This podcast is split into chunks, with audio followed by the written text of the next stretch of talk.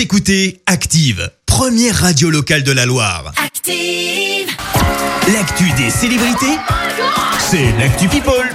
Allez, donne-nous des infos croustillantes ce matin, Clémence. Ouais, ce matin, dur de pas parler des États-Unis. On pourrait s'intéresser à la performance de Lady Gaga hier pour l'investiture de Biden. Mais non, on va plutôt parler du couple Trump. Bah ouais, ça faisait longtemps. Et il faut dire que Donald et sa femme, et sa femme Melania ont pris la direction de la Floride, Palm Beach plus précisément.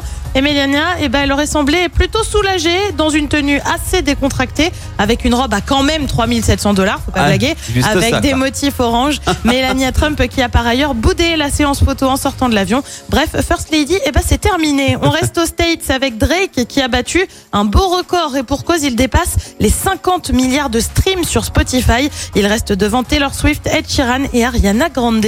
On s'intéresse maintenant à un chanteur français déguisé en Spider-Man. Je t'assure que c'est super sérieux. C'est M. Pokora qui a enfilé Ah la ouais tenue pour faire plaisir à son neveu qui venait d'avoir 4 ans.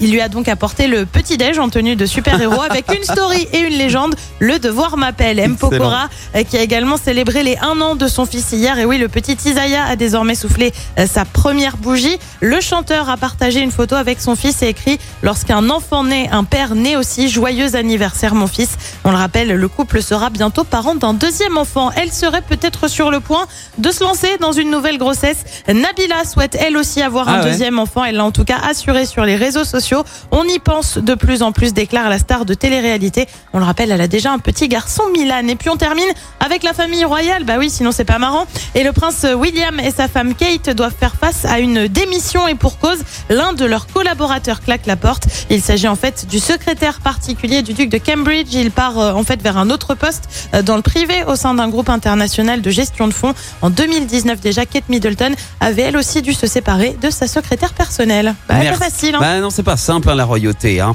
Ah, Mer- non. Merci euh, pour euh, cette Actu People, Clémence. On va te retrouver à 7h30 pour le journal. En attendant, retour des hits. Je vous propose de basculer en 1968 avec Aretha Franklin en sélection Gold. Voici Écoutez Active en HD sur votre smartphone, dans la Loire, la Haute-Loire et partout en France, sur activeradio.com.